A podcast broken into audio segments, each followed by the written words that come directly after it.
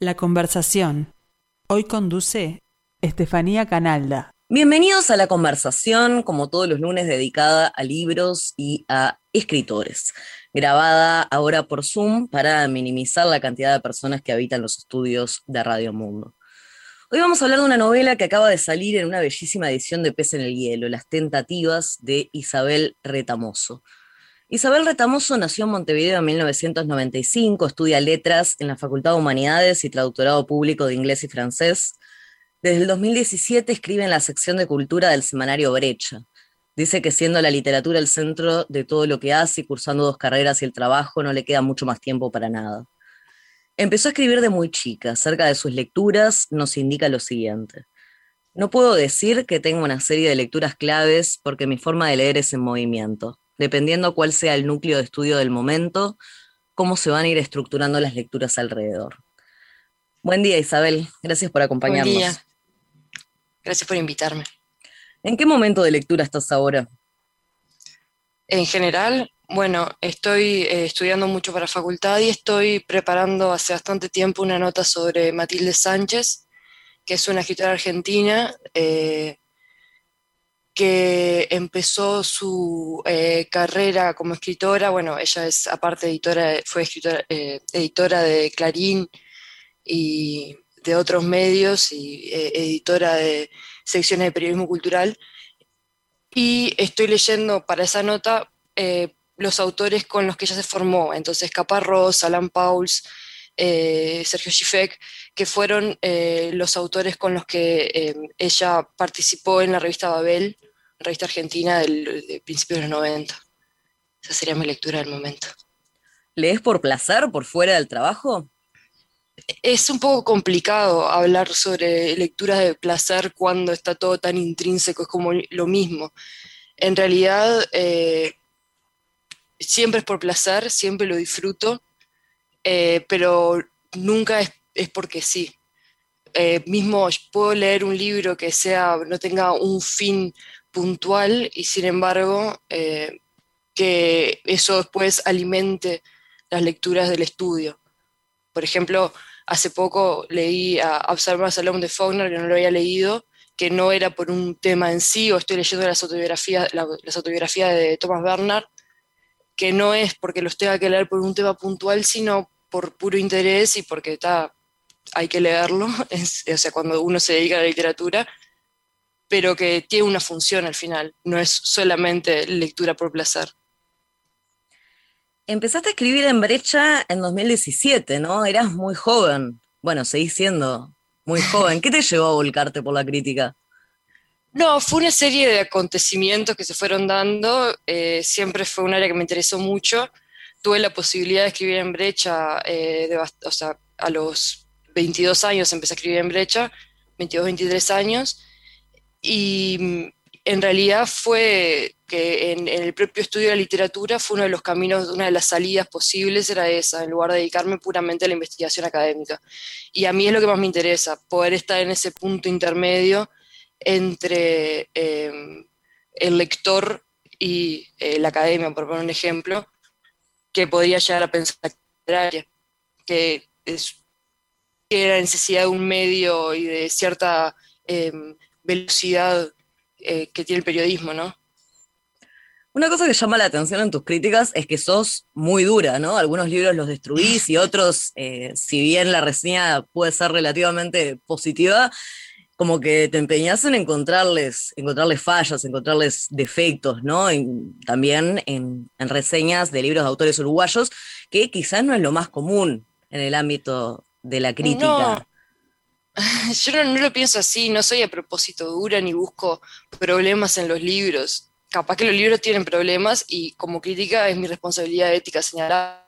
Entonces, si un libro no encuentro que sea bueno y que tiene efectos, se lo voy a señalar por el hecho de que me parece que es importante para la literatura que haya un crítico que señale los problemas que tiene el libro y así hacer crecer la literatura. Eh, que el propio escritor eh, sea consciente de, dónde están los errores. Si yo mi libro viene una crítica ahora, una, alguien que hace crítica, no una crítica mujer necesariamente, pero alguien que hace crítica y señala errores que puede llegar a tener el libro, porque no deja de ser un primer libro, tiene un montón de cosas circunstanciales y puede, puede, tener un montón de errores, y lo señala, para mí eso no es algo necesariamente malo si está justificado correctamente porque haría crecer el libro, hace crecer también mi escritura, hace crecer las búsquedas. Se puede señalar, bueno, esto capaz que no era necesario tampoco agregarlo, o este detalle no es tan pertinente, y eso eh, nutre, o sea, no, no tendría que ser pensado como algo negativo, necesariamente negativo. ¿Cómo ves el panorama de la crítica en Uruguay hoy en día? No sé, o sea, hay una realidad que es bastante, está bastante precarizada, entonces, eh, es difícil pedirle a la crítica tanto cuando tampoco hay, eh, no sé, eh, plata que sustente un trabajo constante. Y, y ta, o sea, se hace lo que se puede, entonces sí hay gente que capaz que no puede dedicarle todo su tiempo, entonces no hace un trabajo crítico que yo considere que está bien, y hay gente que es muy buena, pero un poco contra eh, la corriente, digamos, general, porque en realidad si no hay eh, trabajo fijo, si tenés que estar eh, maniobrando con otras, otras responsabilidades, con otras carreras, con otra profesión, mientras haces crítica, después qué se le va a pedir a la crítica si no puedes dedicar todo tu tiempo a eso. ¿A qué crítico seguís? Eh, puntualmente sigo a Matías Ini, sigo a Francisco Alves, por el momento son los que más me interesan. Decías que empezaste a escribir desde muy chica, ¿te acordás de cómo fueron tus primeras incursiones en la escritura?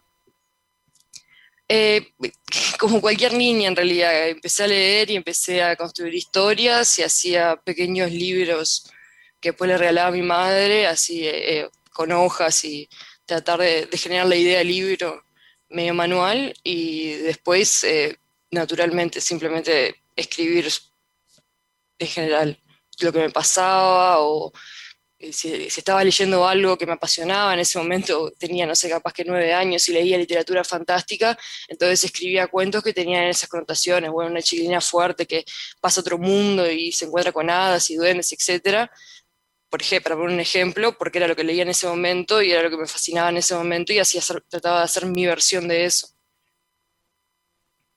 ¿Y cómo, fue el, cómo fue el pasaje de, pasar de escribir para vos a publicar, por ejemplo, en blogs?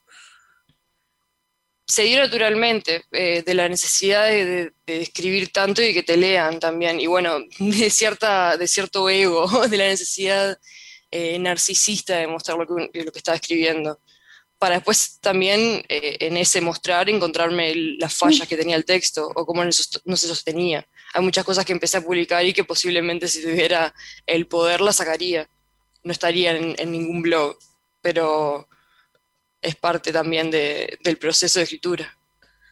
Formaste parte del colectivo de poesía ultrajoven en el Camino de los Perros. Participás, por ejemplo, de la antología, del libro en sí, con textos que no necesariamente parecen poesía. Por ejemplo, Regina Ramos lo describía como una poesía que narra una prosa a la que se le prendan ricas imágenes como nuevos símbolos que se rescatan de la cotidianidad.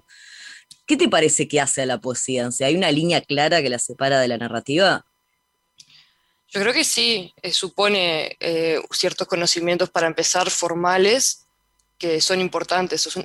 Uno, y esto también es falla mía cuando intentaba escribir poesía, que cuando una pretende escribir poesía tiene que tener en cuenta un montón de una tradición larguísima que existe en la poesía y en lo que eh, son las formas más estructurales de un poema que sí diferencian a, la poesía de la narrativa.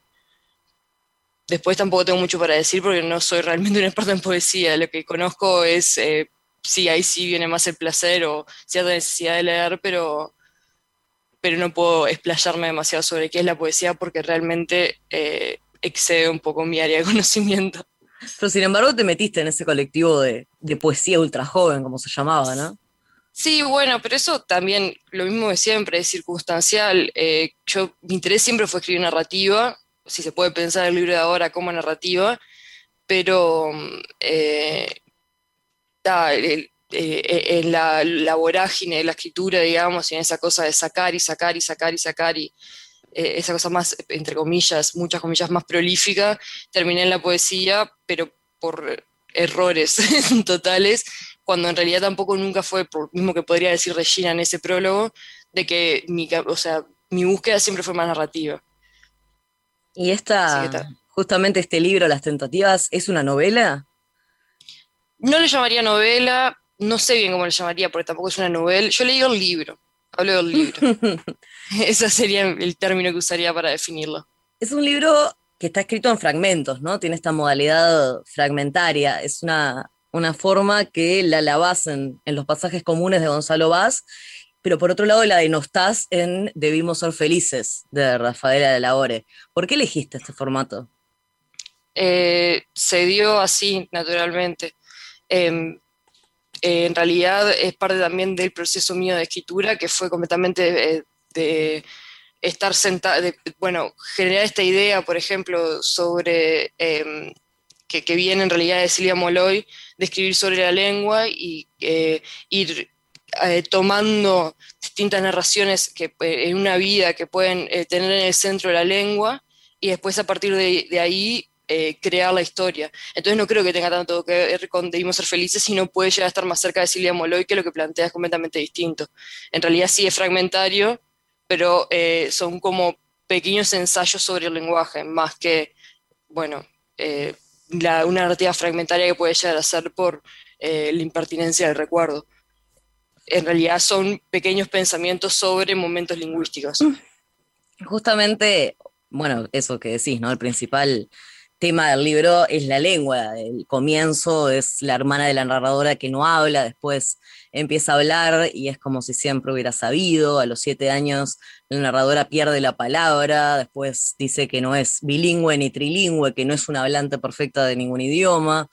Eh, menciona que se siente desheredada por el francés, dice que su acento extranjero siempre la vende y bueno, así con, con varias circunstancias más. El año pasado fuiste una de las ganadoras del concurso de crítica de la Fundación Benedetti con un artículo que justamente se titulaba Vivir en la lengua, la literatura desde el bilingüismo. Esto lo conversábamos con Francisco Alves, ¿no? Que quizás no tenga muchos antecedentes en la literatura nacional. Sí, no sé si tiene muchos antecedentes. Mi búsqueda tampoco fue escribir desde el vacío para nada. Yo, eh, como ya dije, eh, eh, quedé bastante fascinada con el trabajo de Silvia Moloy en el libro particular que tiene un título muy parecido al artículo, eh, que es Vivir entre lenguas. Y mi intento fue, bueno, emular de cierta forma una experiencia de la lengua a partir de ese texto, o sea, cómo está estructurado ese texto. Lo que pasa está más novelado y con la cuota de em, más de, su desarrollo, por decirlo de alguna manera, que sería ahí donde entra todo lo que es el call center, donde empieza a eh, haber una desconexión con el lenguaje también, porque en el momento en el que aparece el call center es, es efectivamente eh, esa, donde la lengua empieza a volverse algo despersonalizado y deshumanizado completamente. ¿Cómo fueron? Esa es la búsqueda. ¿Cómo fueron tus primeras aproximaciones a estas otras lenguas, al francés, por ejemplo? No, el francés lo empecé a hablar de, niña, a los dos años, eh, mm. porque me mandaron al liceo francés y ahí empecé a, hablarlo y mi familia es muy francófila, mi familia materna es muy francófila y bueno, siempre fue un idioma que estaba muy presente. Eh, que, que, mi madre, por ejemplo, eh, ella es eh, mejor hablante de francés que lo de inglés, a pesar que habla los idiomas. Pero siempre hubo un interés eh, por las lenguas, porque mis abuelos también son eh, políglotas, por decirlo de alguna manera, y educaron bastante, o sea, los, mi tía es traductora, por ejemplo, se educó siempre con ese, ese interés por eh, los otros idiomas y cómo se dice en tal palabra en tal idioma, cómo se dice esto así y así, en, ese interés de, de bueno, de, tener un, panorama más amplio. Y bueno, entonces francés empecé a hablar cuando tenía dos años, por ahí al hizo francés de muy chica, parte del drama del libro viene de eso, de haber aprendido, por ejemplo, a escribir al mismo tiempo que, en, español y en francés, lo que genera también un problema eh, espiritual, digamos. y después eh, inglés ya más de grande, pero bueno, lo que tiene el inglés que, sobre todo después de haber aprendido a hablar un idioma de tan chica, los otros idiomas o sea, son más fácil, fácil aprenderlos y el inglés aparte es un idioma bastante fácil de aprender. Así menos que me parece. ¿Pensás en varias lenguas? ¿Escribís en varias lenguas? No, pensar a veces, sobre todo cuando estoy un poco enojada, si surgen términos en otros idiomas y después cada tanto sobre todo cuando estoy trabajando, que yo sigo trabajando en un call center eh, y tengo que hablar en francés o en inglés, eh, la mente se manifiesta en el idioma que quiere. Pero intento ser bastante eh, fiel al español. Cuando estoy hablando español solamente hablo español, no, no me gusta meter terminologías en inglés, por ejemplo. Me gusta, o sea, a menos que sean casos muy puntuales, hacer el esfuerzo de seguir hablando en español. ¿Y estudias traductorado con la idea de dedicarte a la traducción literaria? estudio traductora. Después lo que surge ahí será eh, el recorrido profesional que, no puedo decir. Me gustaría, obviamente, hacer traducción literaria, pero en Uruguay no es tampoco tan fácil hacer traducción literaria. No hay tantos canales. Entonces, bueno, se irá viendo. Mencionabas que esto, las cualidades que mencionas de tu familia son las que aparecen en, la familia de las tentativas, ¿no? Del vínculo con el francés, el, bueno, el vínculo con Mercedes aparece, el tatarabuelo que se fue a pelear en Europa, o sea, la que aparece es tu propia familia, tu propia historia familiar, esto es una obra de autoficción, digamos. No, no sé si es tanto de autoficción, me parece que tiene sí datos que pueden llegar a, leerse eh, desde mi vida, pero que en realidad hay para empezar, la protagonista no tiene mi nombre y después hay muchos datos que son biográficos y que son menores que también están cambiados. Entonces, no sé si se puede leer tanto desde la autoficción.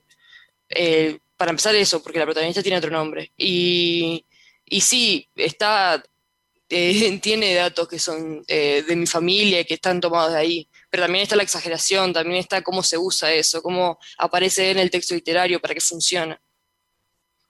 Isabel, se nos está acabando el tiempo, pero bueno, antes de dejarte ir, eh, me gustaría preguntarte sobre tus proyectos a futuro, tus proyectos literarios. Por el momento seguir haciendo crítica, que es lo que realmente más me gusta y a lo que me gustaría poder dedicar todas mis energías y veremos si en algún momento surge la posibilidad de escribir otro libro, pero bueno, como este también eh, llevó mucho trabajo, eh, voy a dejar que pase el tiempo, no voy a apurarme y esperaré a ver qué pasa. Isabel Retamoso, muchas gracias por acompañarnos. De nada, muchas gracias por invitarme.